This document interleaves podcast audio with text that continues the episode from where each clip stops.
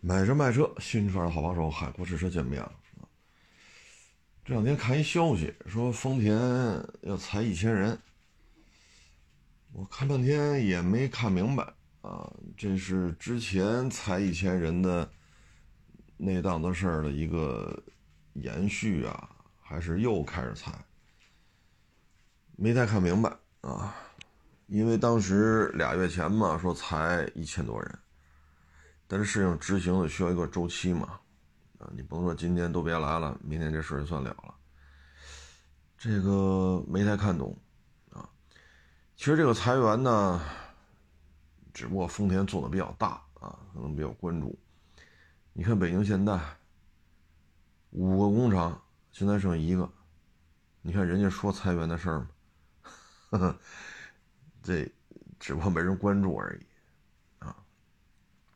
你包括 PSA，这销量，你跟二月份有什么区别吗？你说三月份是吧？咱 C 六，呃，打响了这种大规模降价的这个第一枪，那现在跟二月份有区别吗？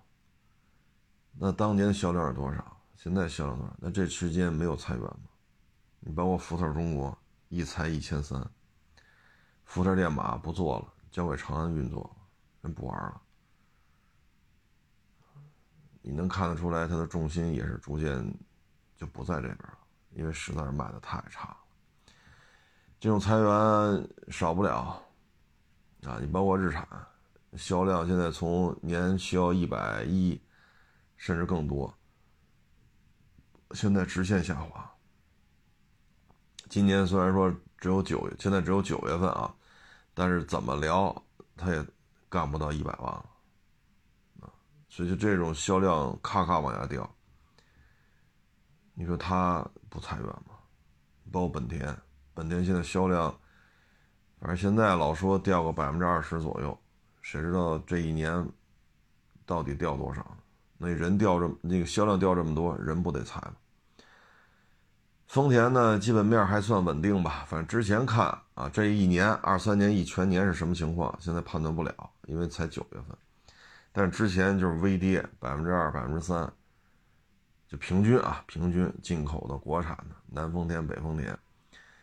但是现在也是在往下掉啊，毕竟一两百万的销量，你掉几个点，那也不少啊。所以这种裁员呢，已经成为常态化了啊。作为丰田来讲吧，主要就是新能源的渗透率越来越高，它在这方面没有什么好办法，啊，BZ 四叉一塌糊涂，BZ 三叉呢只能仰仗比亚迪，那很多网友觉得我直接买比亚迪不就完了吗？我何必买一个丰田的比亚迪呢？是不是？所以现在这些洋品牌在国内不太得益而抽。但是呢，你看上半年，世界这些主机厂的利润，啊，大众也好，丰田也好，人家利润还是可以的，啊，以美元计价还是以欧元计价，少则几十亿，多则上百亿，过得去，啊，这业绩过得去，就这些大厂。但你看国内，亏损的主机厂一一大片。挣钱的没几个。国内的主机厂，比亚迪挣着钱了。特斯拉不能算中国自主品牌，但是特斯拉因为有中国工厂，所以特斯拉盈利还可以。那现在其他的呢？财务报表很难看，所以现在主要的问题就是内卷，啊，太卷了。而且呢，我们为了打这些洋品牌，我们就得拼了命的去做这个做那个。可是我们没有海外市场，没有海外市场，在国内拼命的这么做，那就导致你的销量的规模起不来。那些卷的不太厉害的地方呢，我们又去不了。啊，所以你会发现洋品牌海外上半年的利润相当可观，少则几十亿，多则上百亿。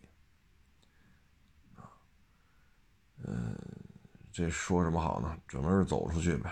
国内卷的有点过，裁员呢，其实倒霉的还是这些打工的啊。现在一说裁员了，你去哪儿？四 S 店一百家四 S 店，也就十五家能盈利，三十家就在盈亏线上晃荡。也就是说，这一年下来白干，一分不挣，就是这么个状态。剩下的全是亏损。所以说，主机厂出来，你去哪儿？你去四 S 店，他都这个德行了，他能招多少人？你说去汽油厂，生产线上的组装，啊，这个你跟去修车去，它不是一个概念，啊，不是一个概念。所以你去汽油厂做机修，你做不了。你包括喷漆线上的，你喷漆线，汽油厂的喷漆是什么喷？你这主机厂的喷漆线又是怎么喷？你去汽油厂也未必能上手。所以说，这些人被裁掉之后，也是挺难的。啊，类似这种事情呢，可能明年的摩托车主机厂也会批量的出现。因为现在一线大厂就这么干，你看杜卡迪大魔鬼二十小几万，现在好像是十万零几千吧。宝马二幺八二十四万九千八，现在十一万五。这我说打五折我都觉得亏得慌，这都五折多了，这都得啊，五折都没搂住，还得拐个弯儿。那他们这么打，国内的一线呢？也这么打，你像现在五百排量呢，就是两万六七，五百双缸，不论你是街车、复古、巡航，这就是两万六七的量。他们主机厂呢，发动机、变速箱自己做的，最核心的成本它是可以控制住的，啊，它 TFT 彩屏可以外购，ABS 可以外购，轮胎外购，但这些占整车。这个采购成本当中的比重就很低了，可是对于二线或者是一些传传车的这些小厂来讲，它的成本就很难控制了，因为你的发动机、变速箱都要外购，这台车几乎全是外购，所以当主机厂干到两万六七五百毫升双缸，那对于二线啊，或者说传机械。啊，靠，就是因为自己没有发动机生产能力，那明年这些主机厂可能会迎来批量的关门，因为你没有办法了。现在说两万七、两万八，国产一线大厂五百毫升的双缸啊，街车、巡航，仿赛会贵一点啊，因为那壳子它价格比较高。再一个仿赛呢，可能行走机构、刹车。啊，包括尾排等等等等，它要专门的成本再去做，可能仿赛会贵几千。但是像巡航、街车、复古这个玩意儿，它现在国产五百双缸就是两万七八，大概其就这个价。如果明年再去降，假如说国产的五百双缸降到两万五，这些二线的主机厂基本上就崩了，没有生没有生存的可能性。那摩托车呢？明年的今年是经销商破产崩盘，退出摩托车经销的这个行业。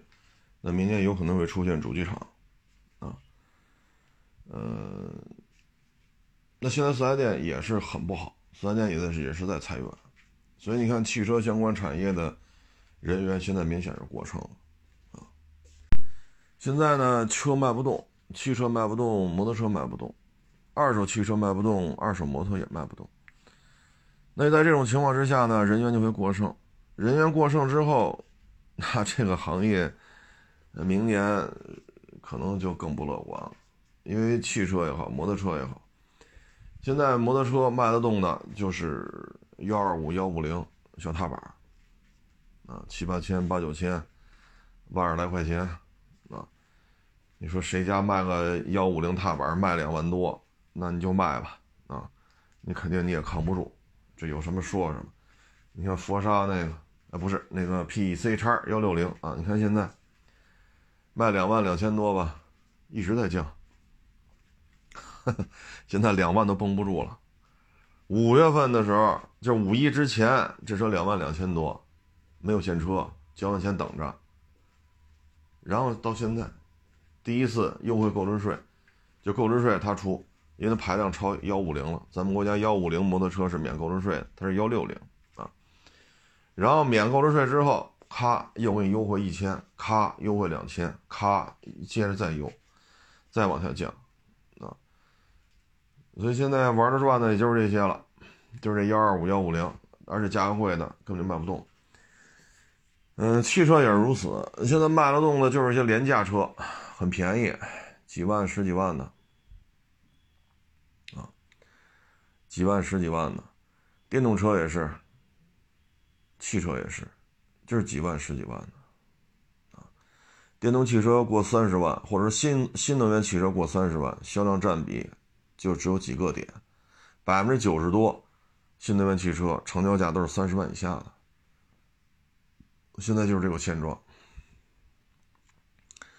所以，对于汽车相关专业的大学生来讲，这事儿很难办，除非您学的是智能驾驶啊、大数据计、大数据计算呀、什么 AI 人工智能啊、啊车机互联呀、啊什么这个那，你除非是这些东西。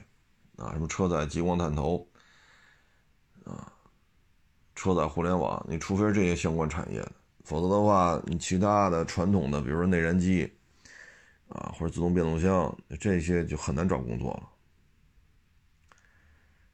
所以我对于明年，就是汽车主机厂相关职位的这些人，我认为是会富裕，严重富裕啊。丰田如果这次裁员跟两个月之前裁，如果是两波的话，那它已经是第二波裁员了。如果是那两个月之前的延续，到今儿执行完了，那这也是丰田都开始裁员了。啊，你包括上汽大众，你包括一汽大众，这销量很高，今年这两家加一块儿二三百万辆是没有问题吧？但你看上汽大众这个薪资，对吧？这这这也是不太理想了，现在啊，包括要求你转岗啊，去个那个，唉，你看斯柯达啊，这已经是半死不拉活了。所以明年呢，汽车相关，不论是汽修厂的相关人员、四 S 店的相关人员，包括主机厂的相关，都会出现人员过剩，求职会很困难的。摩托车也是如此，四缸机现在已经没有任何技术壁垒了。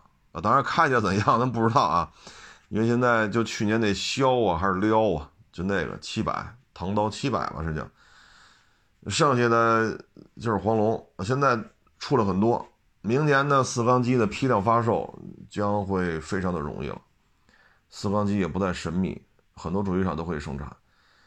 那作为主机厂来讲，你现在要玩不了四缸机，你很难活下去。你像春风四缸的、三缸的、两缸的。一千毫升以上的，一千毫升以下的，人现在做一大堆。左手自研，右手 KTM，人家现在玩得开。钱江也是，钱江哈雷，钱江贝耐利，好像奥古斯塔也跟他吧？哎，我没记住，奥古斯塔是跟的龙芯啊，还是？你包括龙芯，对吧？这边 K E 五百，包括雅马哈三二幺，啊，包括给宝马代工。人龙芯也吃得开，各种发动机左一个右一个。那其他的二线厂怎么办？你像凯越为什么拼了命要上自研发动机？形势变了，你没有自研发动机，你很很快就会被价格战卷死。所以明年呢，我觉得各条就是机动车相关，就是小客车范畴的啊，然后摩托车范畴的，汽修厂的、四 S 店、主机厂的，就会出现大量的人员过剩。明年就是这个现状，除非是什么呀？明年杜卡迪大魔鬼，谁说十万零几千的啊？呸！明年二十多万原价卖，还得加价两万，等仨月。哈雷全系加价五万，等仨月。宝马二幺八二十四万九千八加一万，等仨月。除非明年是这样，除非是这样，但您觉得这可能吗？这个？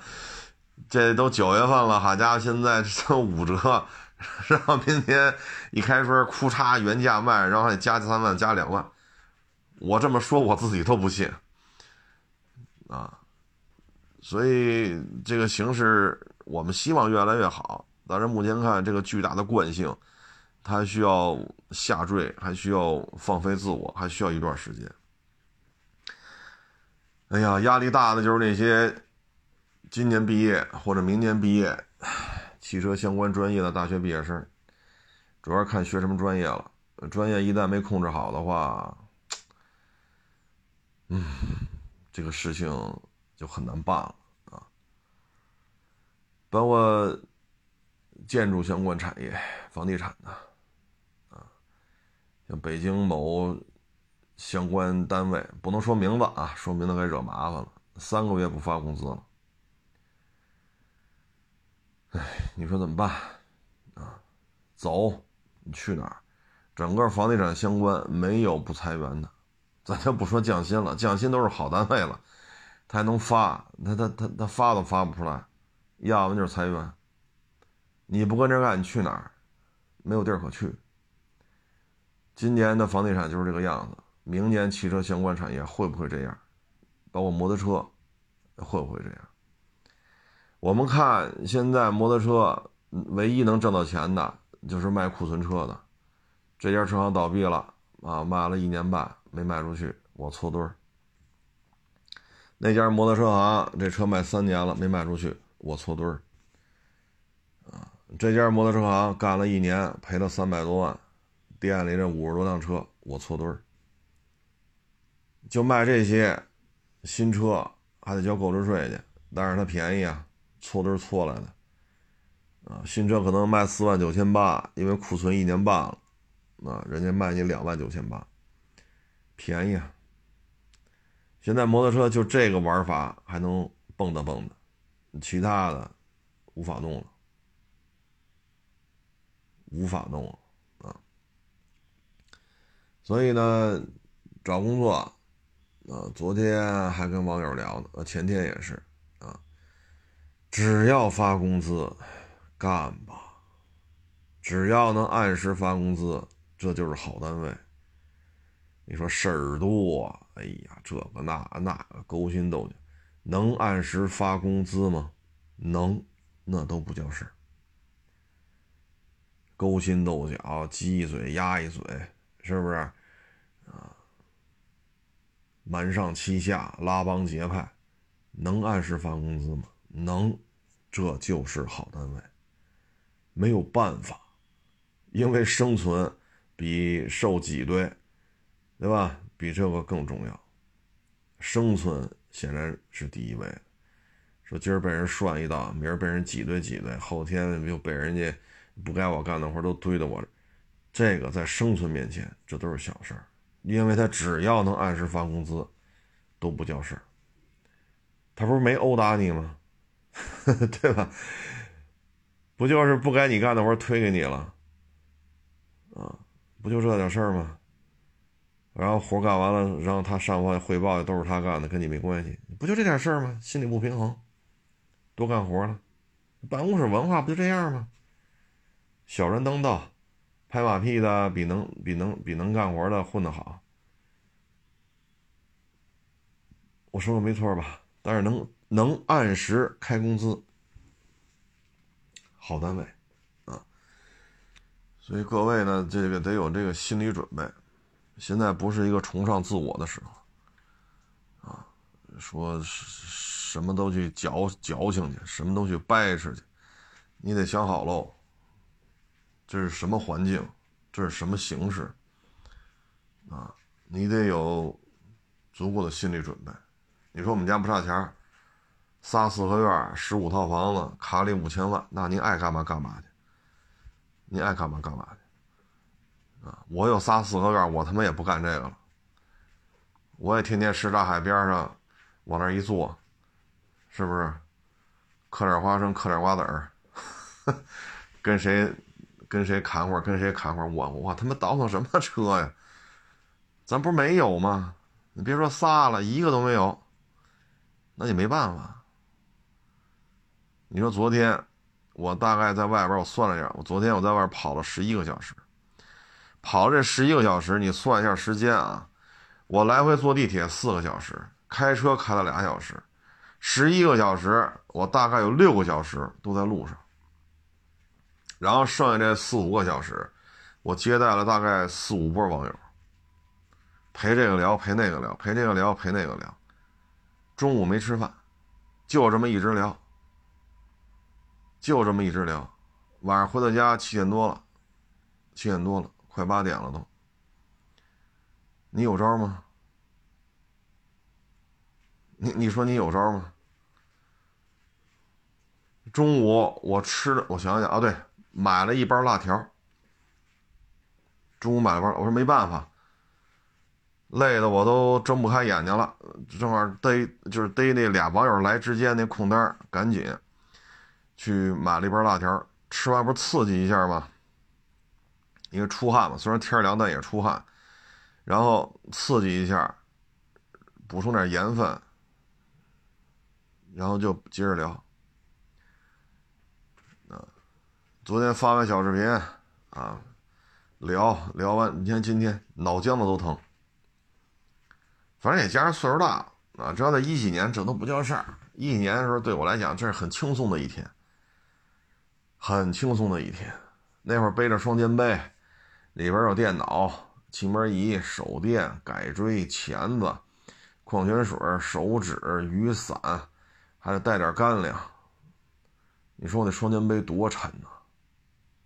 工具背着，电脑背着，水背着，手纸背着，雨伞背着，吃的背着，这双肩背多沉呐！花香雅士一溜达一天，那才叫累呢，那才叫累呢。要搁一几年，昨天这种工作方式，哎呦，忒幸福了呀！但是今天你看看，其实昨天晚上就脑浆子疼，啊，今天也是脑浆子疼，跑了地儿。啊，就是一共十个小时多，十一个小时吧。你看，这这一天就是工作范畴，然后你还得录语音节目，弄一弄微博，回答一些问题，拍每日一车，剪片子，上传，啊，收车卖车，哈，这就是一天，一共才二十四个小时，啊，你说你有多少事儿要干？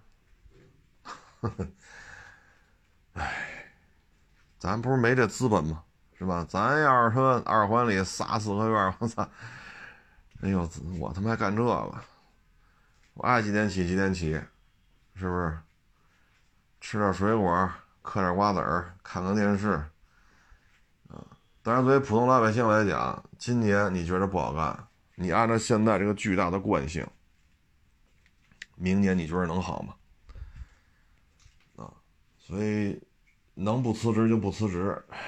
能不创业就别创业，啊，就这这就是我的建议，啊，唉，至于说职场当中的这些这些事儿吧，说白了就这样，就这样，啊，你也没有什么解决方案，你说怎么聊？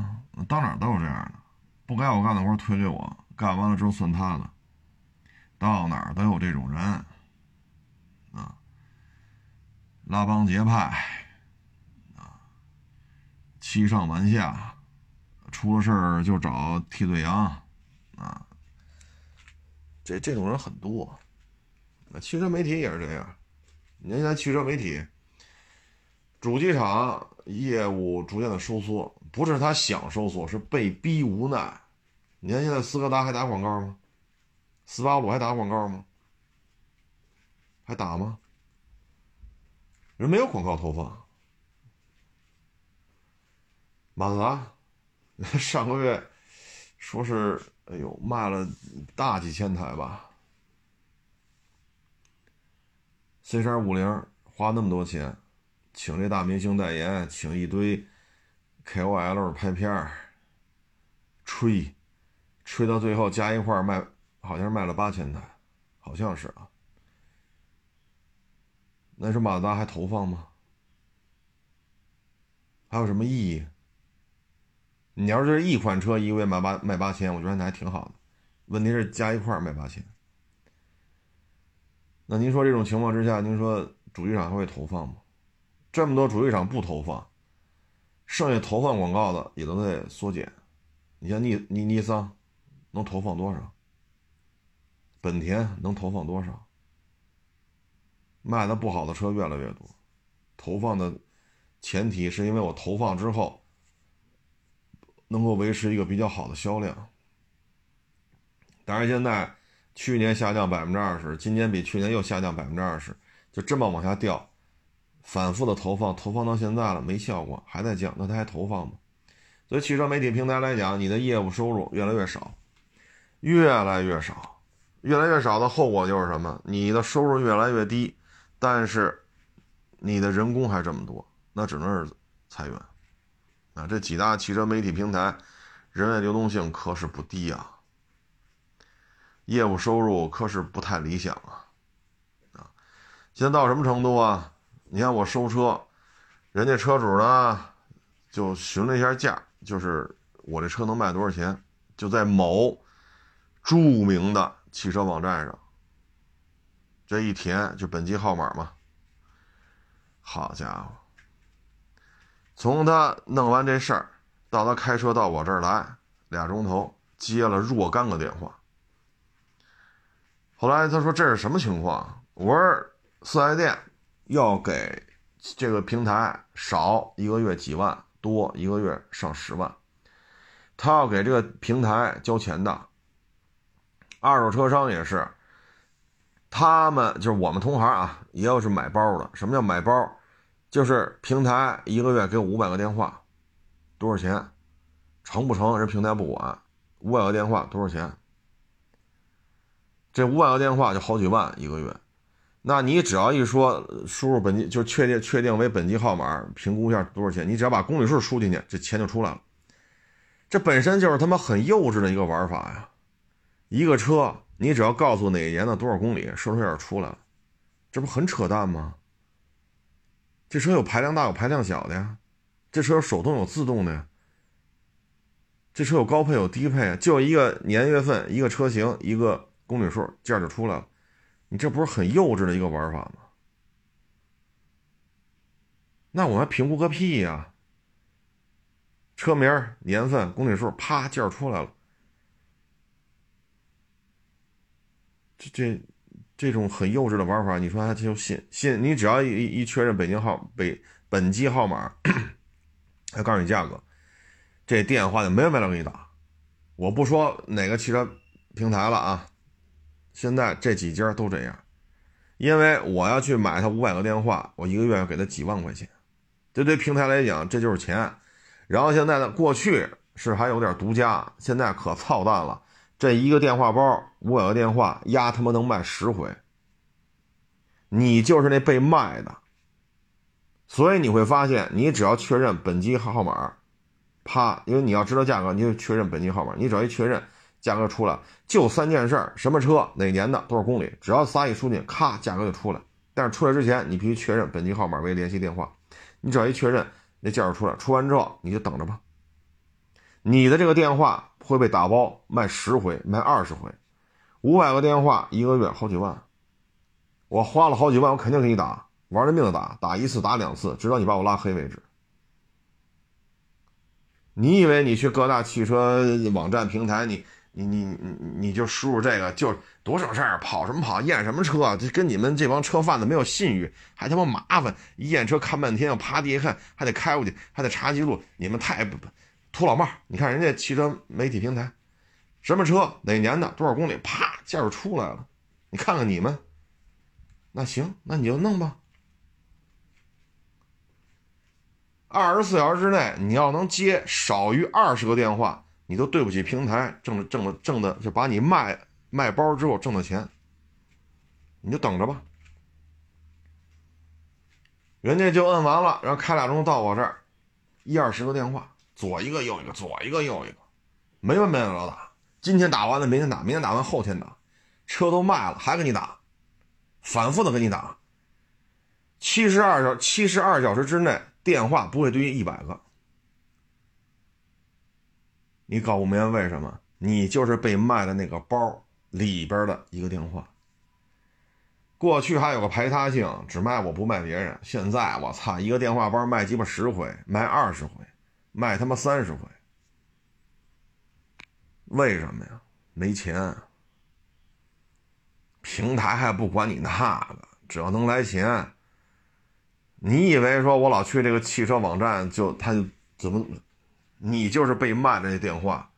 现在汽车媒体平台这个流水下降的很厉害，很厉害，所以裁员、缩编。像过去这三年吧，就是做口罩、戴口罩这三年吧，有些二线、三线的媒体平台已经是可以说就是还留着一口气儿，啊，还续着命呢，仅此而已了。没有任何内容方面的创作了，啊，我说的内容创作就是自己的原创的一些东西，他已经不做了，就是新车报道啊，新车发布会一上市，给我们发一函，我们就去个人拍照，就完了，啊，说你这个呃车车展有什么发布会，我们就去一趟就完了，反正也是你出机票，你邀请我的嘛。所以整个这个圈子现在很不好混，很不好混，啊，嗯，自媒体呢说平台出来的，啊，然后凭借着跟公关公司的这个姐姐那个妹妹是吧，能聊一块儿，再加上一些返佣，啊，二十个点，常见的就二十个点，就是这活儿给你十五万，你得给人家公关公司拿三万。到你手里头，你得开张发票，这个那个，包括摄像、剪辑，对吧？包括你的一拍片过程当中的一些油钱、洗车、高速费、停车费，那到你手里这一个片儿，可能就不到十万块钱了，就是大几万块钱，啊，大几万块钱。然后这一年接十个八个的，啊，挣个百八十万的，啊，或者挣个五六十万，那就是这样了。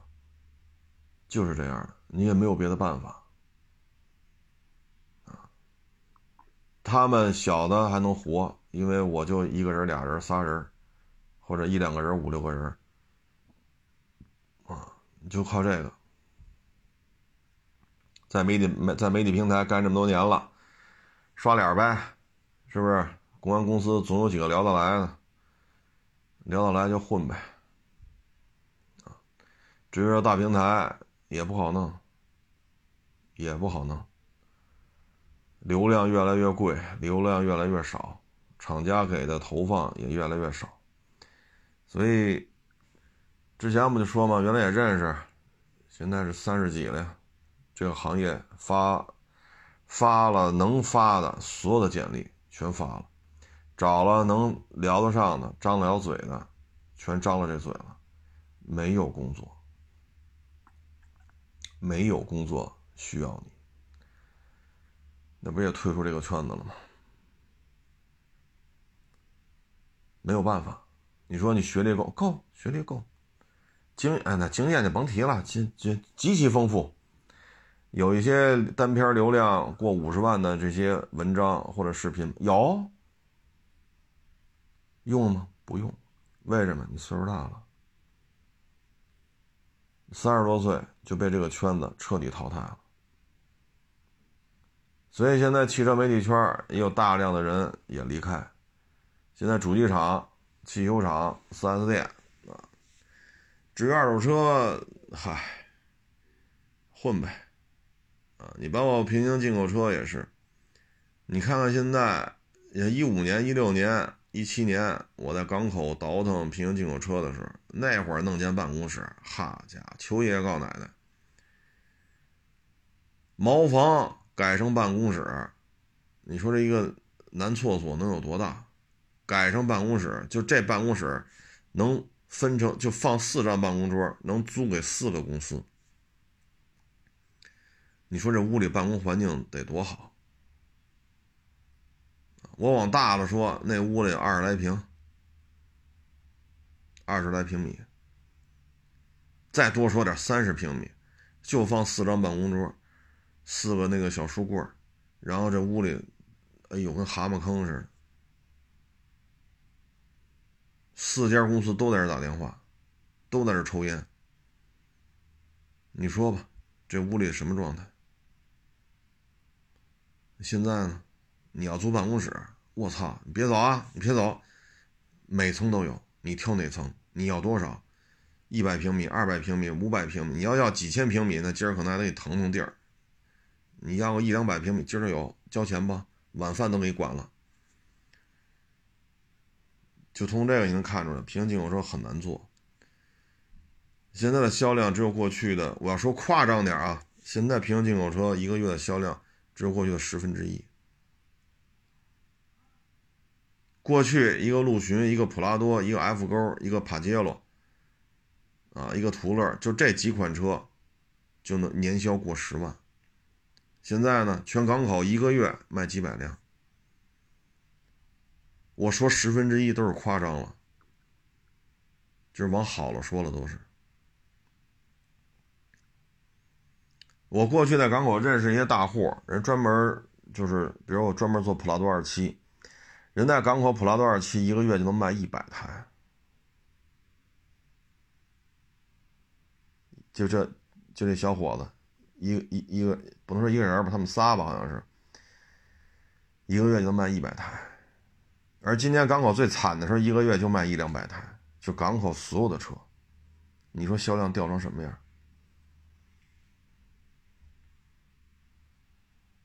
汽车这个港口那个改装车间，我不知道，我不知道大家去没去过。那改装车间里边，没有一个足球场那么大，也得有半个足球场那么大，就那车间厂房啊，那里边的车，得他妈上百辆。一两天一波，一两天一波，那大车间大了去了，没有一个足球场那么大，也得有半个足球场那么大，室内的。你现在这一个月你才卖个一两百辆，就今年最惨的时候，那今年不做核酸了呀，不戴口罩了，那你说改装厂怎么活？就他妈这房租就得多少钱？室内的。室内的几千平米，房租得多少？所以这个现在就是人人员过剩，啊，人员过剩。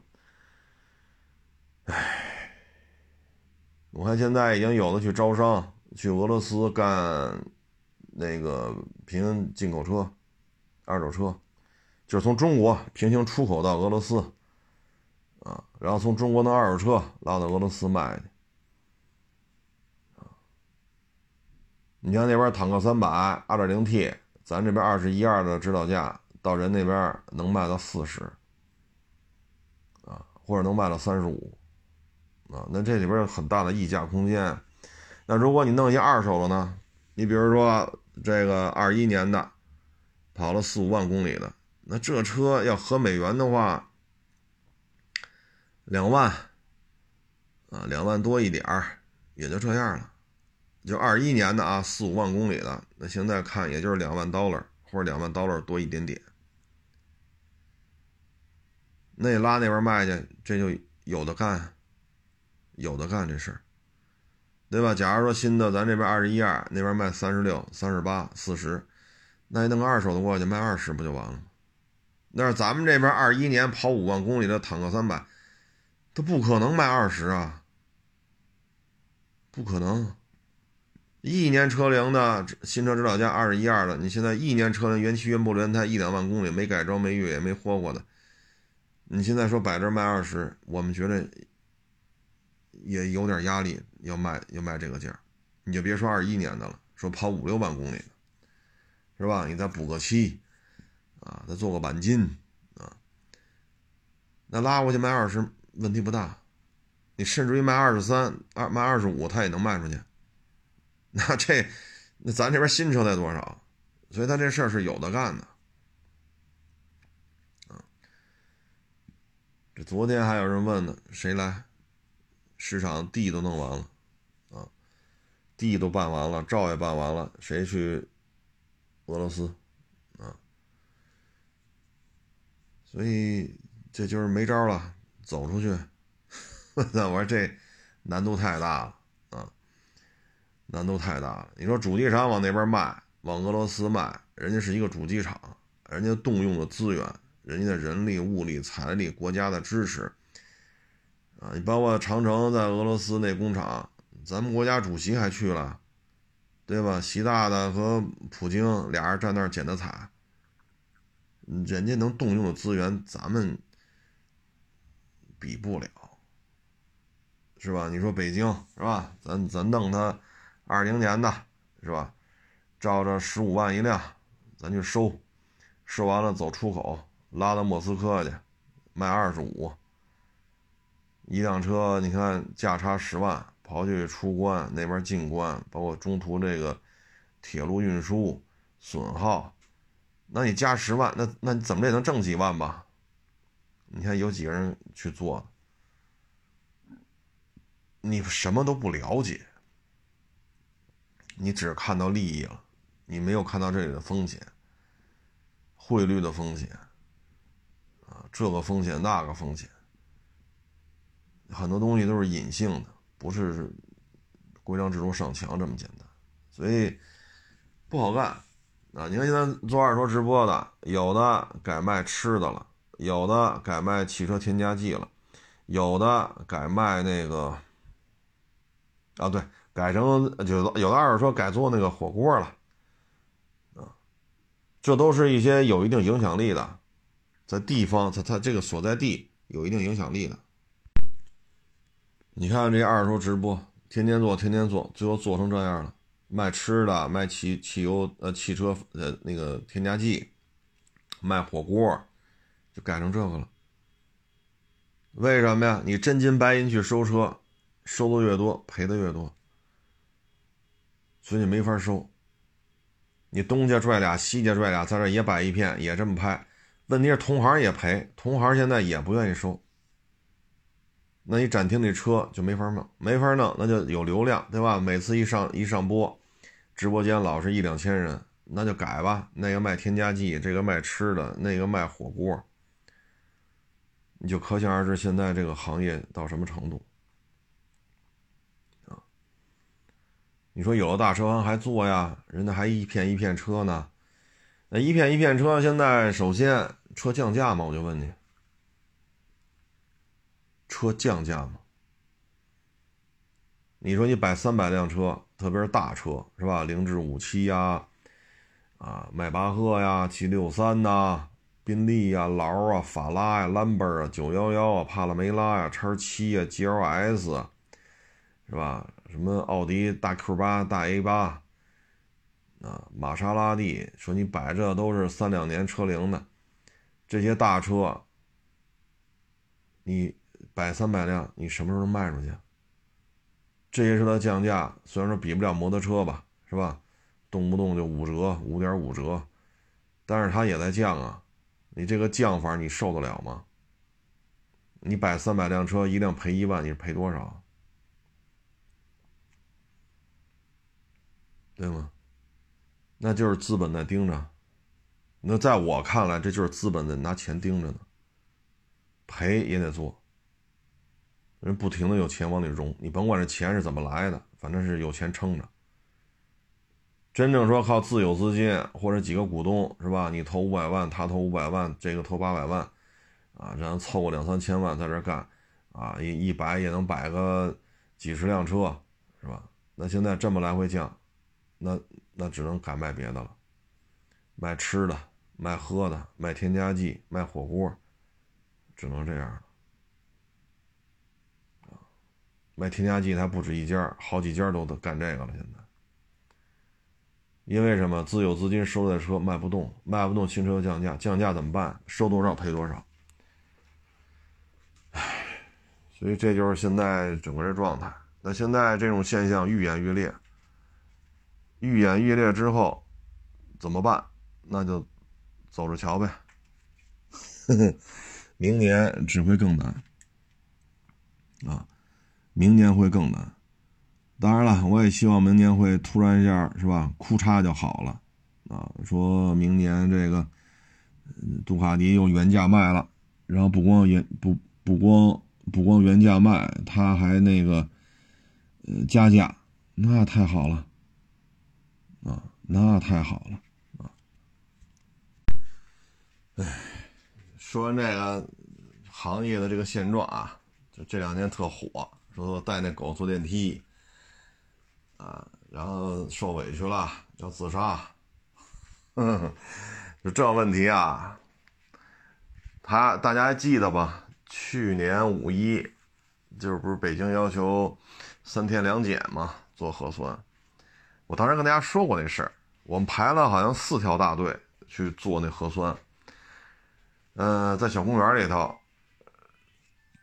那个小女孩，你排大队就排吧，牵条狗，你就往前看不就完了吗？前面四个核酸检测小房子排四条大队，不去，回头看。回头，啊，也不知道看谁。一开始我以为他们家里其他人也找他来了，好不去，人家回头看，那意思就是你看我好看吗？然后呢，那绳儿那条小狗，它后边呢就是一老太太，白发苍苍了。小狗呢，等于是绕绕过去，绕绕老太太后边了，绕到她，因为人和人是不要一米距离嘛，啊，然后小狗就往又往前跑。这一下兜那拴狗那绳就兜在老太太这腿肚子后边了。小狗这么一跑，那老太太被绳一兜，往后一仰，她抬起手来了，两只手都抬起来，往后一仰，等于后边过来一个也是白，也有点白头发了，也得五十多了，啊，一一老哥过来，啪，一只手推在这老太太后背上，赶紧给扶这儿了。松手，松手，把那狗绳松开，松开，绕过来。好家伙，你把老太太兜倒了，这才避免了一起悲剧。那女孩始终面无表情，连看那老太太都不带看的，就这么往后看，纹丝不动，不知道以为是一雕塑呢。其实，你想想，就是你弄着狗，对吧？进电梯，你这狗，你说狗尾巴扫在人身上了，还是怎么着的？然后人家说，你就开始骂，骂完之后，人家骂。那一人骂俩，骂不过，就开始打。那一人打俩，你打你动手了，那人家也动手，然后定性为互殴，这就不行。这就是什么呀？有理找警察，没没理就上网，闹呗，闹大了，谁也别想好好过。所以就现在这种心态，像这狗，你要上电梯，你小狗抱着，大狗，你知道那电梯不一般都是有那个直角吗？四个直角，甭管长方形的、正方形的，你把大狗弄到这个这个直角这儿，你面对这条狗，啊，用手扶着这个狗狗这个脑袋，或者托着它的狗嘴，拴着绳，让那狗不要发出什么这种呃汪汪的声音啊，或者说冲谁是吧，呲牙咧嘴的，你连这你也没做到啊。再一个是我看那录像是他先骂人家的。也是他先动手打的人家，啊，现在又不行要自杀去，你这玩意儿，这不跟那个，哎，这套手法很很熟悉啊，啊，所以这就是什么呀？父母也没教，啊，就怎么在生活当中少给自己惹这麻烦，啊，也没教，自己 平时可能也是。在家可能也是说一不二吧，啊，想怎么着怎么着。但是你得记住了，这种养狗坐电梯，别给自己找麻烦。小狗抱着，大狗尽量就别养，非得养你就别跟人一块坐，别跟人一块坐。你这狗咔一摇，尾巴冲一扫，人家女的夏天穿的是吧？人不是说。什么秋裤、毛裤、皮裤，你啪一条扫人身上，人可不是吓一跳吗？说你两句你就骂人家，那人没骂你，然后你骂不过你打人家，人你打人，人也打你，你不给自己找麻烦吗？养狗不代表你可以肆无忌惮，啊，养狗不代表你可以这样，定性为互殴。警察派出所肯定是看这监控了，因为三个人打架，那监控警察是可以调的，调完了定性为互殴，有毛病吗？所以我们有时候就想，就是你你说动物保护组织这个那个好，你在美国要这么坐电梯，什么下场？什么下场？我们的动物保护只说好的不说坏的，只说这玩意儿有爱心啊！因为保护动物，我们可以去冲击这个派出所；因为保护动物，我们可以去网暴一个警察；因为保护动物，我们可以拦截高速公路。但是他从来不说，在美国你要这么养狗，什么下场？什么下场？罚死你！就因为这狗在街上没拴没拴链子，冲过去给人吓着了，没咬着，没有咬着人，几万刀了。说邻居，你有你有你有这个院墙是吧？好，你在这院子里你可以不拴绳，这狗窜过去就跑到邻居家去了，给人吓着了，几万刀了，罚款，几万 dollar。如果你这狗。把一个没有身份的一个人啊，比如咱现在不好好走线吗？去丁胖子广场刷盘子去。如果你这狗咔哧给人咬了，成了，对方就可以借机啊走法律流程。那他在美国可能需要看病，这个那好，你等着吧，几十万 dollar。之前我看一个华人，他不是中国籍了，加美国籍了，买了一个农场啊，多少多少亩，好家伙！大皮卡加满一箱油，围着他这农场跑一圈，半箱油都没了。这多大一块地？邻居家的狗跑过来了，他雇了几个老莫给他干活，狗过来把那老莫咬了，就这一口三十万刀了，三十万刀了，就这一口，你说咬残废了吗？没有，腿上咬了几个牙印，哈哈流血，马上报警，三十万 dollar，。最后，当地法院开的罚单就是这数，交吧。那这些事在国内说过吗？我们的动物保护组织面对大老美的那个虐待咱们大熊猫，连个屁都不敢放，还他妈中国呢？是中国人吗？你们的动物保护组织保护谁呀？然后就在国内就玩这一套。你像在德国说这狗把你咬了，成了，你等着吧，你可以在德国待五年，还是是五年是七年来着？会给你一个签证，因为是被狗咬了，你要观察狂犬病，虽然打完疫苗了，还观察这几年之内是否会复发这个那。这几年之内，对方养狗那个人要负担你的基本生活，你的房租、你的一日三餐、你的看病的费用，然后待满五年到七年，你可以借此机会就会申请德国国籍。而这些所有的费用，基本上啊，不能说百分之百，百分之九十以上，就刚才说这一一坨的费用啊，狗主人出。咱们国家有这样的惩惩戒条款吗？你说动物保护，你老说好爱心，这对于养狗的这种不当行为，这种惩处，怎么不引进呢？国内有几个媒体敢说这些事儿？你在美国养狗，马路上不拴，咵冲出去，你试试。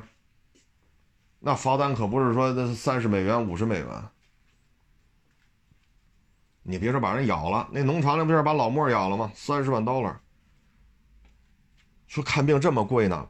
不是看病，看病单算，罚款给人钱，别废话。你看。不是你养狗了，你就可以肆无忌惮。小狗抱着，大狗看好了，让那狗后背靠在那个直角那儿，你堵在它前头，大狗拴着左手拴着绳子，右就是一只手拴绳子吧，一只手扶着它那狗脑袋或者捏着它那狗嘴。如果人电梯有别人，你最好就别上，上去干嘛去？我有权利，你有什么权利？你人有权利，狗也有权利吗？还他妈自杀！你这，我之前举过这例子。我们一同事现在也是一名人啊，非常有名。我我不说是谁了。他不是说养狗有爱心，让我们家孩子跟小狗狗一起成长，多么有爱心呐！遛狗去，他家塔楼那坐电梯啊，大狗一说好，哎呦一说去电梯，那倍儿兴奋，狗能出去玩了。电梯门一开，哗，这狗就站起来了，一米多高，因为蹬着绳子嘛，哗就站着，哈哒哈哒哒哒哒，大舌头就吐出来，哈哒哈哒哈哒哈哒。电梯门一开，里边站一老大爷，人一抬头，那么高一条大狗，张着血盆大，老太太不是老太，老头嗷的一声躺地下了。送医院吧。送医院所有的费用都是你出，都是你出。当时就祈祷这老人可别死这儿。这老大要死的，就因为这事死了，拉月没救过来，这事大了。这事大了。当然了，这个不会说枪毙他啊，但是你就算吧，多少钱？一条人命多少钱能了？你说狗咬你了没有？这个还狗尾巴扫人腿上，那都没有任何接触，有人证，有有监控，都证明你这狗跟那老头没有任何接触，而且距离至少半米以上，没问题，都认可，你说的都对，确实没有接触。这人死，如果那老老大爷死这儿了，你敢说你不掏钱？这掏的不是三五千了，马上就把这狗给处理了，再也不养了。原来一说，我说你做塔楼，你养这么大一狗，我说你这不给自己找麻烦吗？养狗能增加小朋友的爱心，我们家的孩子一定要和狗一起长大，让他看到动物的爱心，让我们家孩子长大了也是一个爱心人士。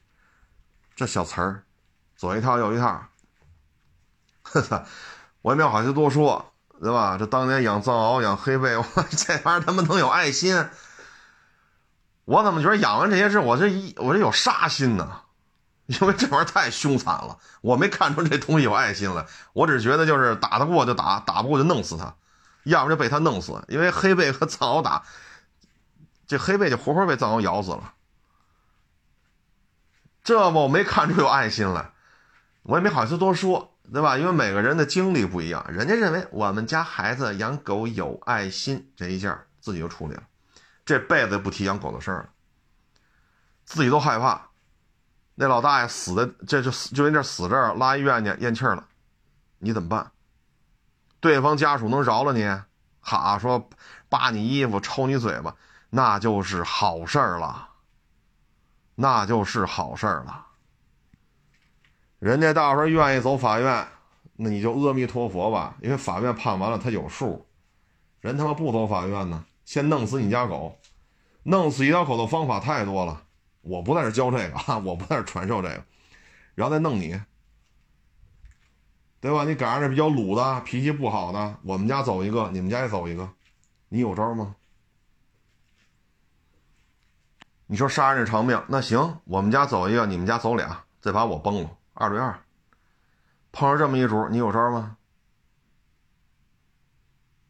你报警，警察来了，他打你了没有？他就说，他说他们家走一个，你们家走俩，然后他也不活了。他说这句话不能拘他呀？怎么拘啊？就因为这句话？那能怎么着呢？你像这个，你自己小狗抱着，大狗看好了，惹出麻烦来了，责任都在对方。啊，惹出麻烦了，责任都在对方，你有错吗？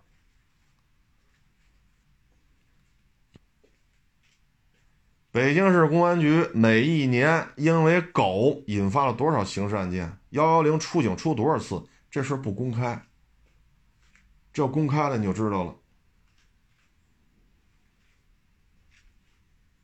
你总不能说抛开事实，你有错吗？抛开什么事实？在国内就没有这个意识，养狗很有可能会会给自己带来大麻烦。没有这个意识，养狗才是有爱心，养狗是有爱心的表现。现在国内给塑造成这种行为了。我之前录过一期，对吧？美国对于养狗怎么处理？德国对于狗咬人了怎么处理？我们国内宣传这些吗？从来不宣传。那国内一张嘴，它是条狗，你是人，你能跟狗一般见识吗？真是没有素质。养狗的是不是这么说呀？狗咬你怎么了？打几针防疫针不就完了吗？赔什么赔啊？穷疯了吧你！我他妈给你出打疫苗钱就不错了，你逼逼什么呀？你再给我嚷嚷，打疫苗钱都不出，咬你怎么了？咬你怎么了？咬死你才好呢！你打我呀！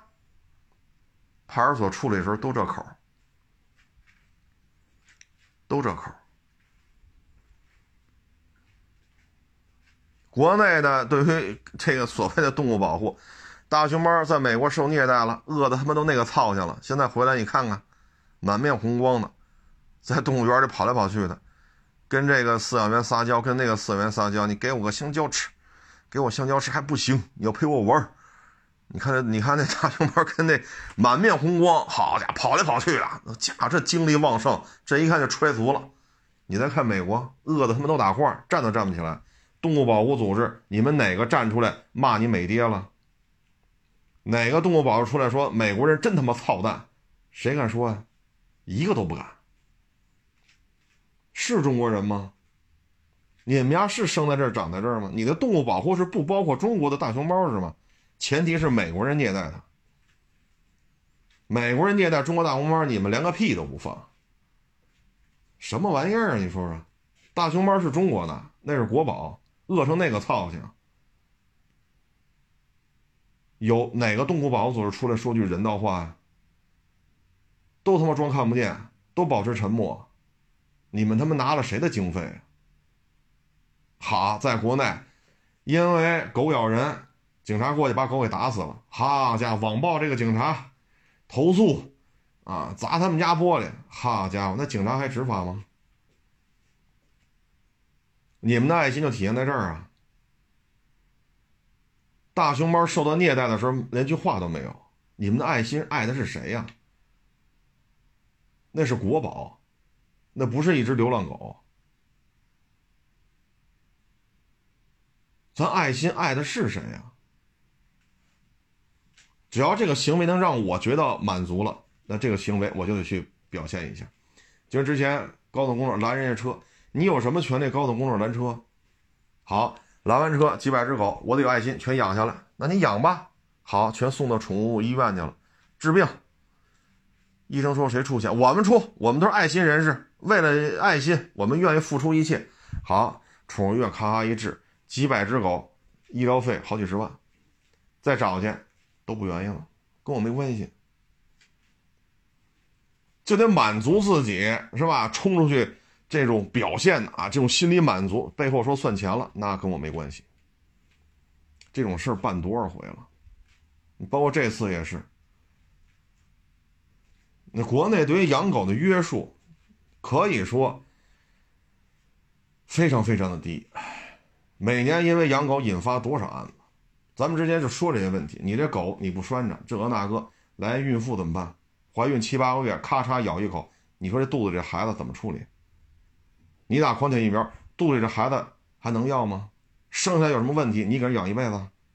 好，你引产吧，怀孕七八个月引产，人家有可能终身不育，就这么大月份去引产，这责任谁来承担？那我不管，你不行，把狗给你了，要杀要剐随你，你把狗弄走吗？都是狗咬的，不是我咬，跟我有什么关系啊？就这小词儿。你要在派出所，凡是跟狗有关的，就这点小词儿，天天说，有恃无恐啊！这哈又自杀了。反正我劝一句啊，养狗一定要先养，先想好养狗可能带来的副作用啊！你把这咬了怎么办？包括之前那六十多岁老大爷，公园里边大家都在玩轮滑，一圈一圈滑。大家都在这玩，你养狗去不拴着，狗腾跑过去了，给人六十多岁老大爷呱唧摔倒了，十级伤残。人要钱，给你什么钱呀？狗弄的又不是我弄的，没钱，要钱没有，要命有一条。你跟人说这个，法院见吧。监控调来了，人证，哎呦，那人证就多了，一大公园嘛，几十人、上百人都在场，人证就多了。监控再一调，那法院说你赔钱呀，十级伤残，十级伤残至少二十万起，那二十多个，就连医疗费带赔偿加一块二十多个，那不行，要钱没有，要命有一条。到这个份上了，你跟法院说这个有用吗？最后法院找家来了，让他去法院，不去，那行，你不去，法院也判，判完了，法院上你家找你来，你不是不去吗？法院来了，拿钱，你你你能怎么着？撒泼打滚有用吗？法院来了，法官带着法警屋里找找你来了，你不开门不开门有用吗？那最后怎么办？还是掏钱？这个事情不因为不因为没有相关的这个报道，这种赔偿就不存在。不因为我们的新闻战线不去报道这些问题，这些对狗对人的伤害就没有赔偿，不可能的，赔偿一分少不了。包括我们原来同事十得一说得十年十十年前十年前，你看他还养狗吗？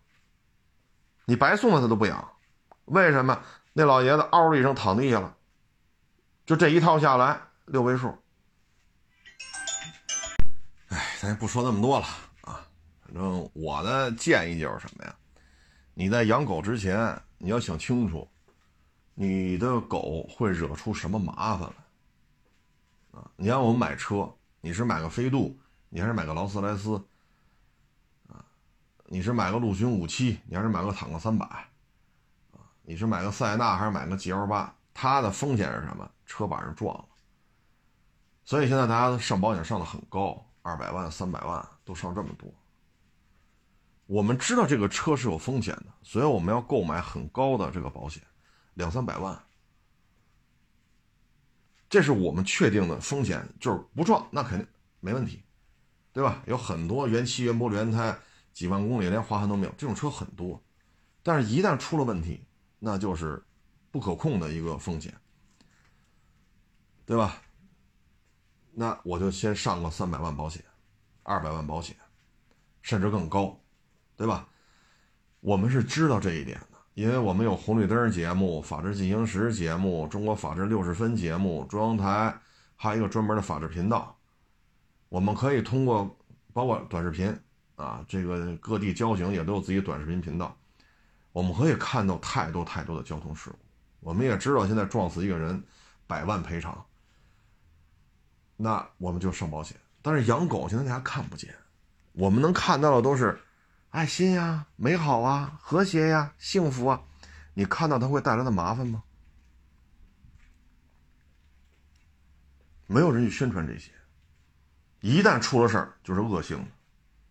包括哎，是是今年年初还是去年年底啊？河北邢台，你看单位养的狗冲过去了，给人邻居家老太太给吃了，就剩一半了。然后老头一看不干了，冲过来打那狗，结果被咬了，伤口啊，据说一百多处。这事儿可就大了，因为你狗把人给吃了，就剩一半你狗主人怎么办呢？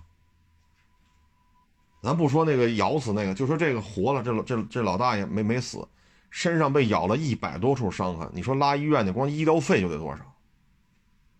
一百多处伤口，你这医疗费用少说少说少说几十万吧，那还死一个呢？你这趟你你你你这趟就是这一死一伤这两件事这俩人啊，这是一件事这俩人你得掏多少钱？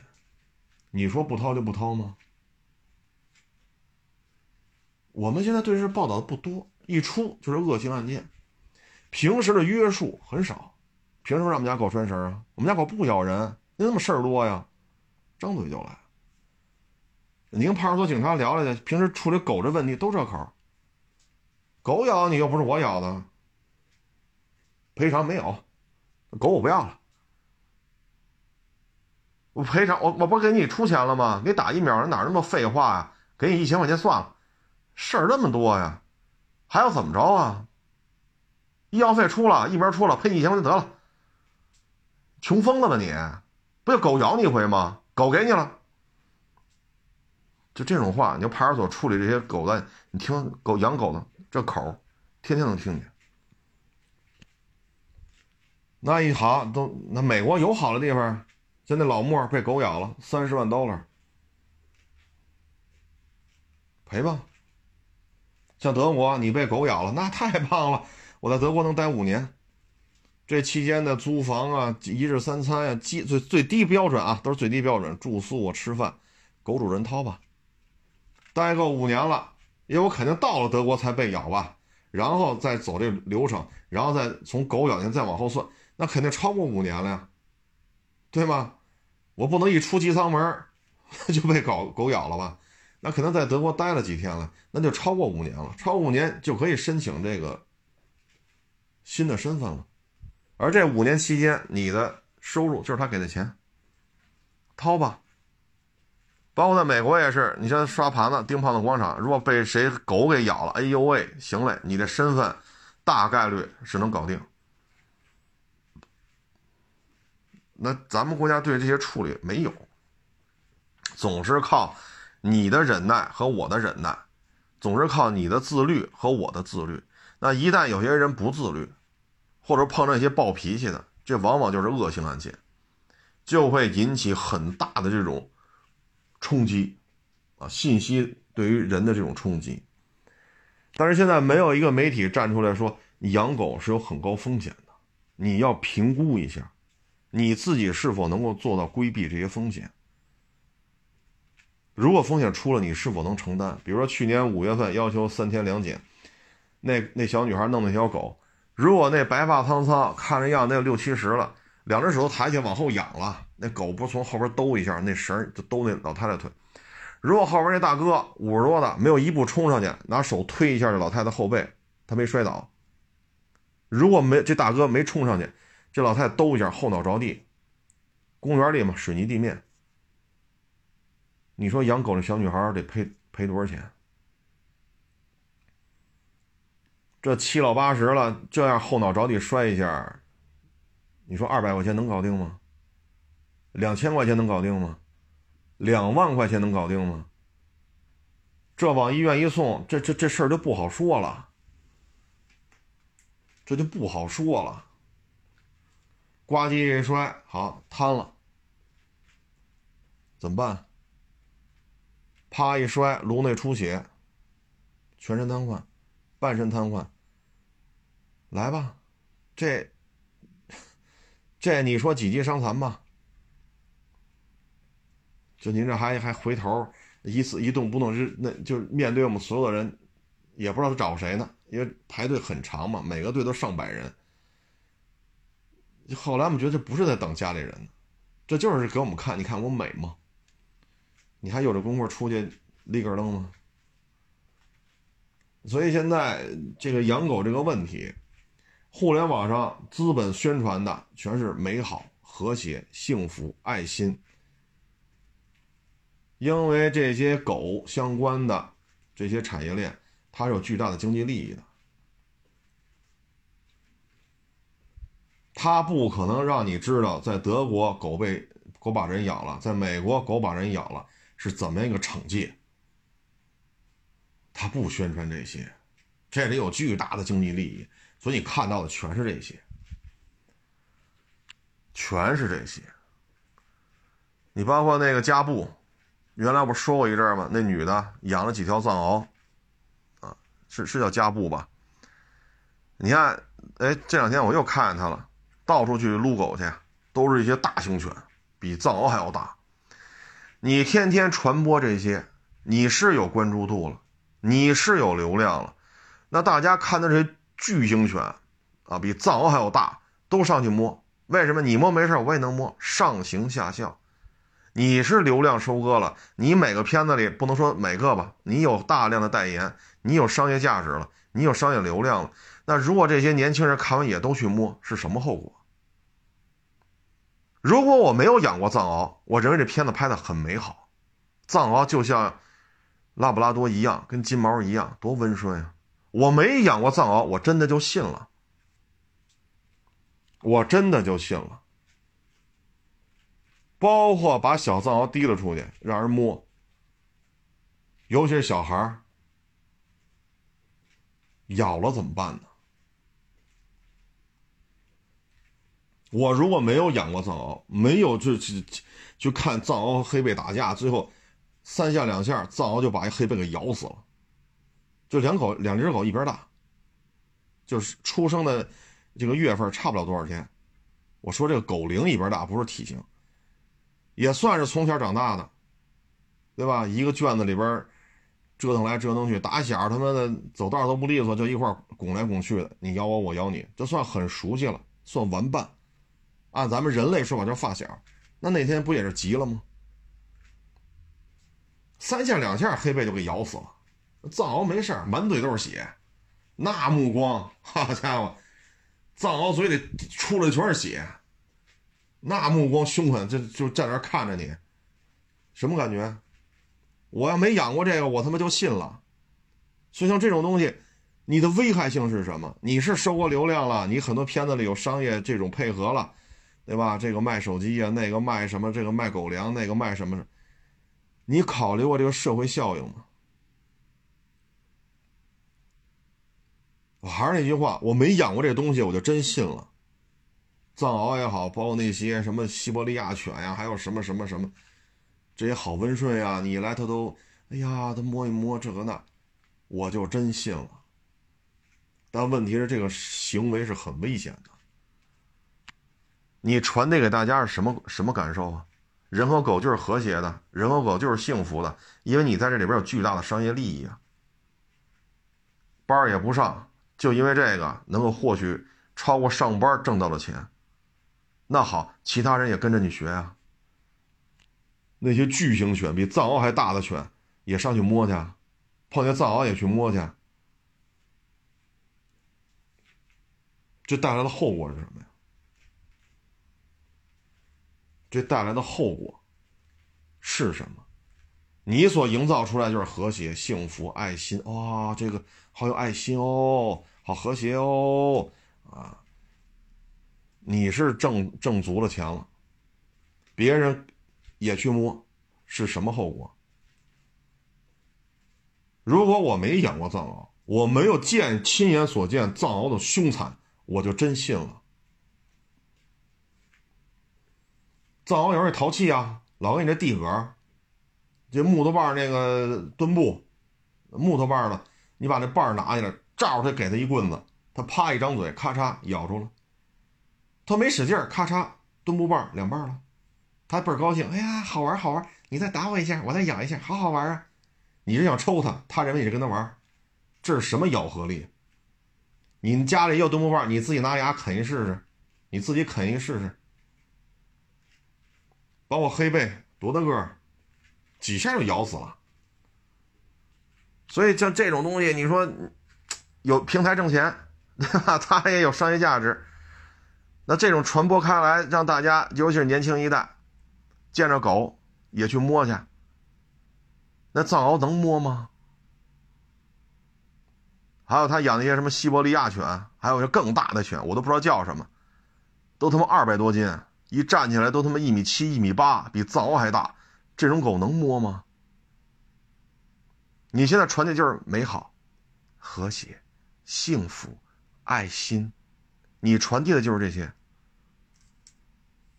到现在了，还领着藏獒出去让过路的小孩啊、小男孩、小女孩啊，十岁、八岁、十二三岁还让人摸呢。你传递的就是这个。我要没养过这东西，我就真我就真信了，啊！所以像这种东西，我们现在宣传的都是这些，我们宣传的都是这些。那宣传之后代价是什么？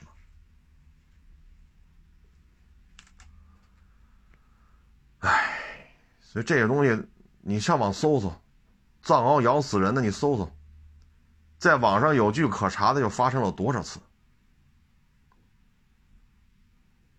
狗的性情，它是变不了的，性格就是这样，这就是它的性格，不能因为说你拴一狗链子，它的性格就变了，啊，所以这这这东西，大家就自行体会吧。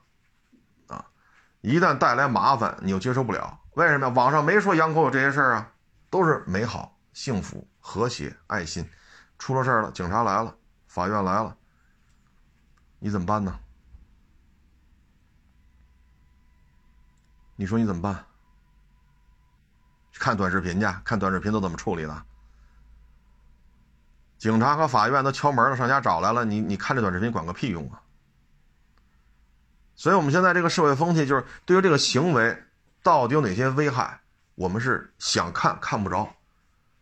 我们看到的充斥于我们眼帘的都是这些美好、幸福、和谐、爱心，因为这后边有巨大的经济利益，巨大的经济利益啊！所以各位呢，就是有一个清醒的判断：养狗按照规矩来，大狗不让养咱就不养，小狗让养咱就养，该怎么走手续走手续。一定要想清楚，它会给你带来什么风险。养狗可没有保险，不像汽车上来个三百万的，来个两百万的。你汽车有保险，狗没有。啊，不能因为现在咱们国家对于养狗引发的这些案件的惩惩戒条款，不能说没有吧，反正是微乎其微，所以你就觉得无所谓，无所谓。但是你的狗真把人咬出事儿来了，有没有所谓就不是你说的了，那取决于对方怎么跟你聊了。你现在狗当街咬人，咬这个咬那个，警察过去把狗当场给射杀了。好家伙，网暴这警察把人家都给砸了，威胁人家孩子，威胁人家家里人，那什么意思呀？那你来啊，你你你你你来让这狗咬来。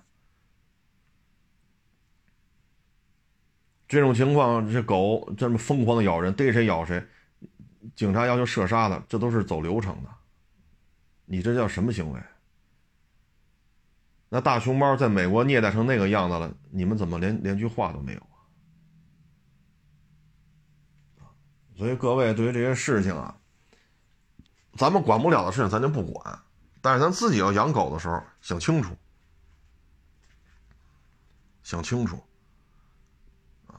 你包括那个加布是是叫加布吗？你看他弄那好，那我也要养一藏獒，多好啊，多可爱呀！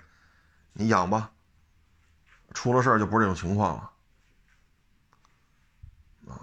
你像我们原来养三个月的藏獒，就三个月大。我们当时是在干嘛来着呢？咱那大狗就是拿那个就钢筋棍焊的那个大狗笼子。不是，就是大栅栏吧，里边我们是半绳呢，还是清冲洗呢什么的，反正就没听见。然后铁栅栏外边呢是那屋子，然后就那三个月大藏獒在屋里边呢，我们也没觉得是个事儿，因为见着我们都挺怂的。结果呢，就来了俩，找我们聊天来，是干嘛？是吃饭？我也忘了。都熟嘛，这推屋就进来了。也喊一嗓子没人，但是呢，一看肯定是在呢，因为车什么都在呢，肯定是在呢，可能在大铁笼子里边呢吧，因为比较大，啊，然后就推屋进屋坐会儿，这一进屋坏了，小藏獒跑出来，一看不认识，就要咬他们，好家伙，他们知道这都是藏獒，啊，都挺熟的，就赶紧跑桌子上去，藏獒上不去啊，三个月，藏獒的解决方案，咬着啃这桌子腿儿。啃折一桌子腿儿你是不是下来了？你下来，我就能吃了你，或者我咬死你。你说这藏獒这个思维方式，最后拼了命的喊，我们隐隐约听见有人喊。我说狗都在这儿呢，一条也没少啊，公的、母的、大的、小的，三个月藏，哎呦，是不是那他妈小狗咬人了？赶紧出去一看，在桌子上喊救命呢。这还好家伙！哟，当时我说这，我说您二位，平时带着家伙出来的，这怎么就被他给弄成这样了？平时不逮谁逮谁办谁吗？好家伙！啊，这也是强力机关出来的。那这藏獒可不拎这套，啊，藏獒可不拎这套。所以呢，我们有时候看这些东西啊，一定要慎重啊，不要被这些现象所迷惑啊。这是真的是奉劝各位，千万不要让自己家的孩子说出去有个大型犬，说藏獒啊、黑背啊、什么西伯利亚犬啊什么，上来就摸，因为家不摸，我也摸，千万千万不要被这些视频改变你对于这种动物的认知，很危险。很危险，藏獒咬你的胳膊，你知道后果是什么吗？贯穿伤。这都是我经历过的，所以我都很清楚这个威力。后来我们送到医院，医院说治不了，一看就是大型动物咬。我说对对，藏獒，只能北京就一家医院能治，赶紧拉那儿去吧，别这治不了。赶紧又开车给人拉那儿，胳膊咬穿了，透亮了，一口就这样。你没你，我要是没经历过这些，我看他那片子我就信了，啊，所以就提醒各位，对于养狗这个问题，一定要有一个客观的评估，啊，至于说电梯里那个，那警方已经下了结论了，人家原始，你像北京医院就够多了，三级甲等多了去了，北京是单一城市，大学最多的。北京也是单一城市三级甲等医院最多的，就在全中国这两项它都是第一。但是当时狗把胳膊咬成贯穿伤了，透亮了，只有一家医院能治，别的医院治不了。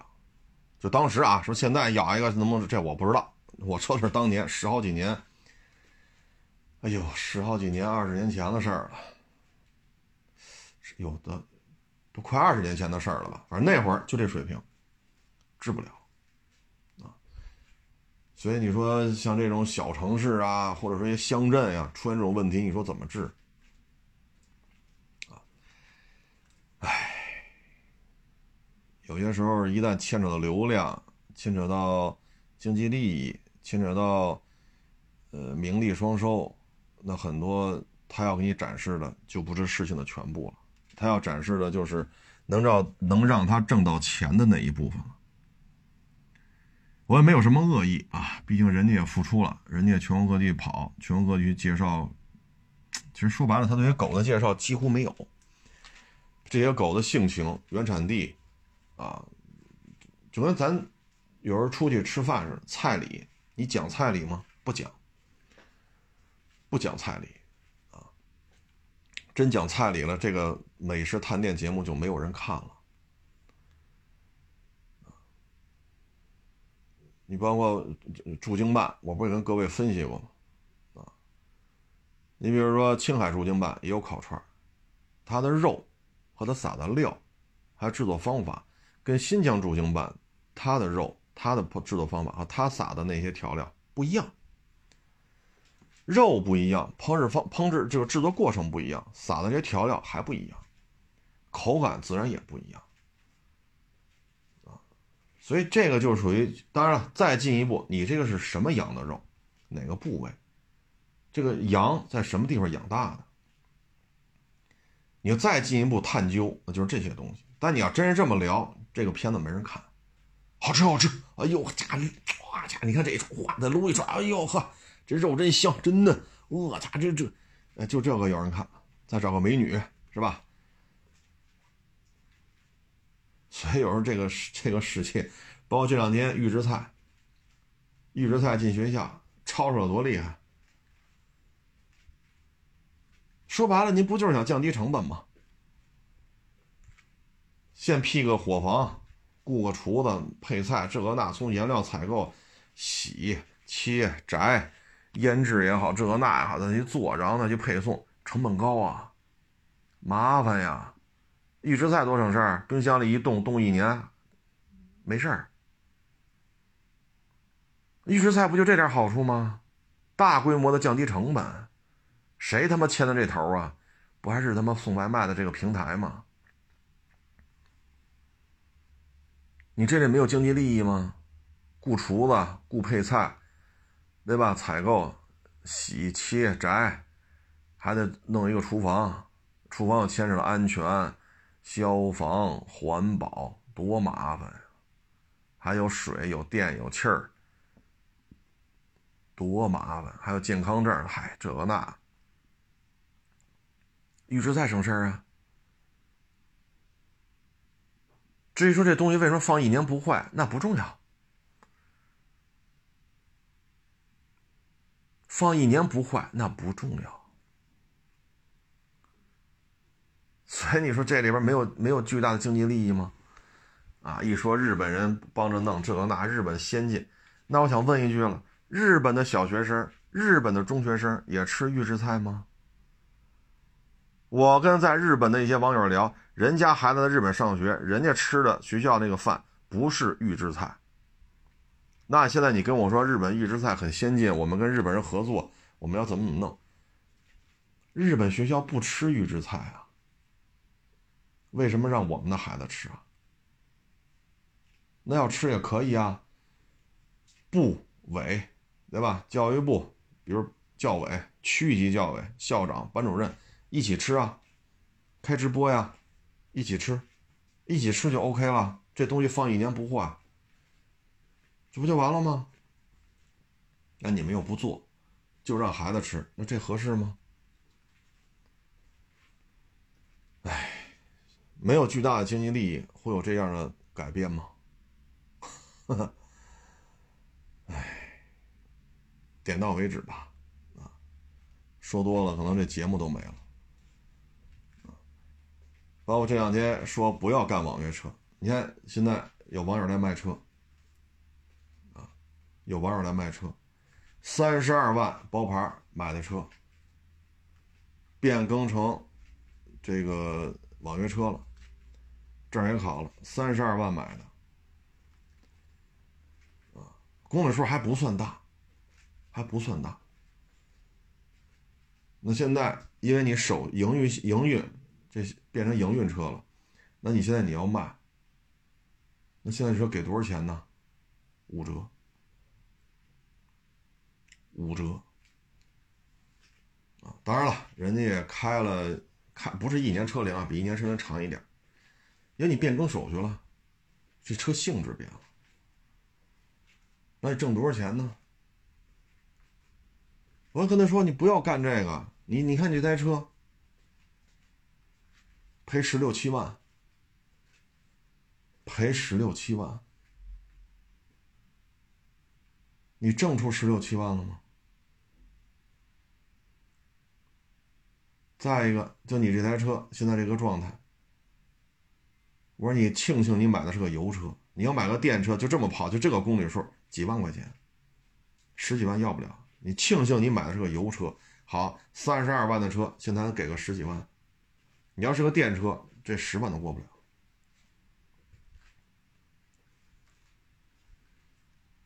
所以有的时候我们会很很很很很感慨啊，这个网约车平台一辆车不买，这些司机在这跑，谁的社保他都不管上，然后还抽成抽这么高，最后告诉你一年赔一百个亿，你抽成去哪儿了？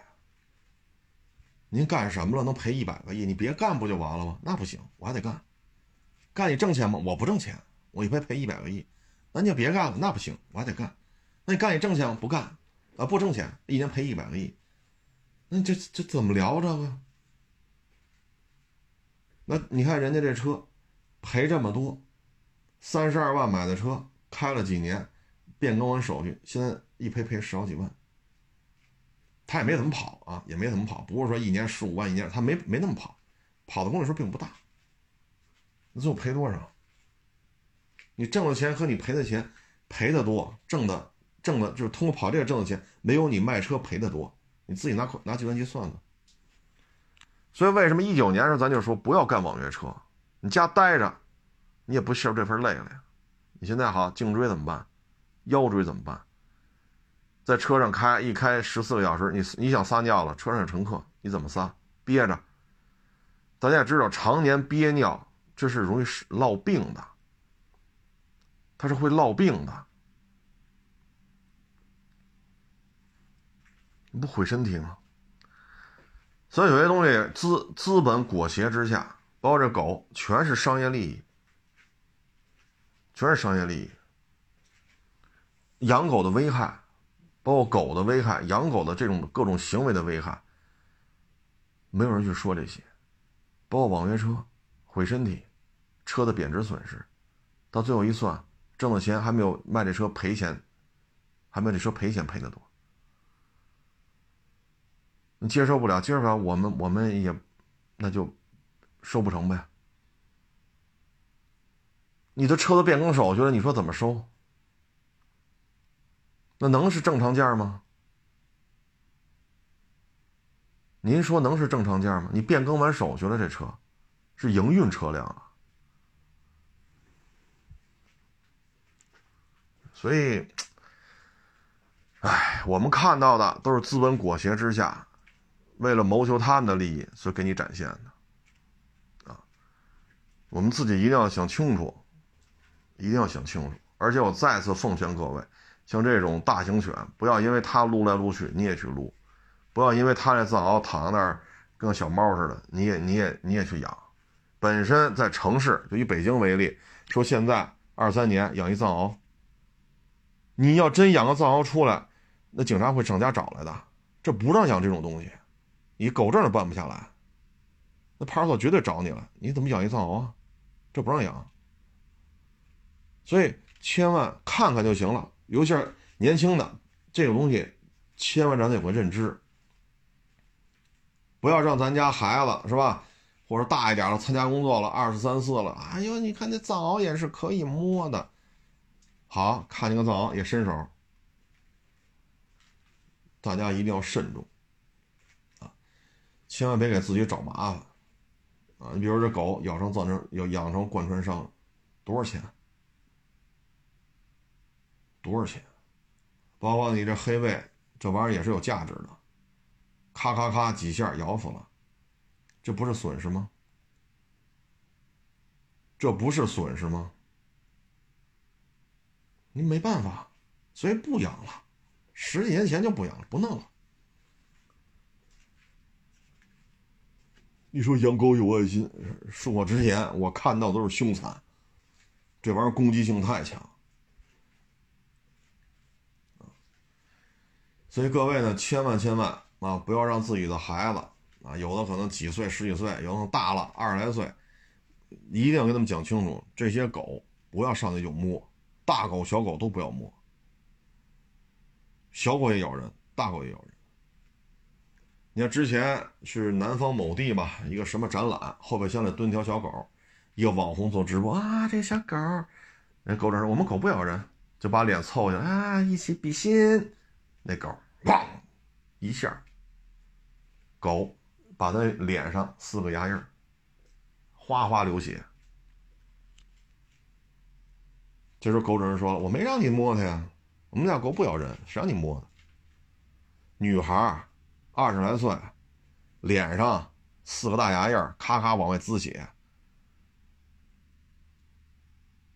哼，反正各位自己再琢磨吧，那是小狗。所以一定要跟孩子讲清楚，什么狗不要上去就摸，一定要保持距离啊！别到时候自己手指头少一截儿啊，或者造成几级伤残，或者像那女孩似的，哇，这狗好好看呀！我们家狗不咬人啊，那好的，做着直播呢，比心哦耶！那狗汪，咔咔往外滋血，我们家狗是不咬人啊。但我没让你摸它呀，得，报警吧，上医院吧，赔偿吧，毁容了。哎，所以这，哎，就各位自行去评估吧。啊，您觉得您挺厉害的，什么狗见着你都躲着跑，那您那您厉害，对吧？咱没您那两下子。啊，所以别给自己找麻烦。包着网约车，一九年我就说了，不建议大家干。我这么说呢，肯定平台都不爱听，啊，因为我断了人家巨额的经济利益，包括这预制菜也是，啊，包括这预制菜，你我这么说，肯定有人不爱听，啊，又会出来一些特矫情的人，啊，从这个技术原理怎么说，啊，从这个防腐剂的安全性怎么说，这个那那，呵，一堆人肯定跑这儿逼逼了，那你就吃呗，你们一家三吃的所有东西都是预制菜，不就完了吗？我们我们不参与，行吧？您愿意怎么吃您就怎么吃。而且呢，我也提醒各位，现在快餐店啊，那些什么盖饭之类的，基本都是预制菜。然后呢，很多饭店也都是预制菜，现做的也越来越少了。说白了就是降成本，就是降成本。什么东西说做完了，别说一年了，说七天都不变质，半个月不变质，科技嘛，是不是？这多科技！你支持，那你就天天吃，开直播是吧？你从早到晚进嘴的东西全是预制菜，这是您的自由，啊，这是您的自由，之前就看那学校嘛，天津的 一家长就说了，就不吃，谁敢逼着我们家孩子吃这个，我就跟他干到底。别以为我们家孩子在你这上学，你就可以怎怎么给我们施加压力，我不吃你这套，你弄我们家孩子，我就弄你。咱鱼死网破，谁他妈别想好好活？打电话吓唬谁啊？给谁施加压力啊？大家看看网上有那段视频，对面坐的校长啊、什么教委啊、什么班主任，没有一个敢接话，没有一个敢接话茬的。这里没有经济利益吗？这个预制菜进校园，哎，行，点到为止。啊，我就是讨人嫌，招人烦，啊，遭人恨。哎，说那么多，我也没什么好处，啊，只能招人烦，啊，一堆人跑我这儿骂大街来，祝我死全家，祝我出门被撞死，祝我看不到明天的太阳。你说说，我也何必呢？我也是，啊，行吧，活一天算一天，啊，活一天我就讨一天嫌，啊，讨人嫌，谢谢大家支持，谢谢捧场，欢迎关注新浪微博“海阔试车手”。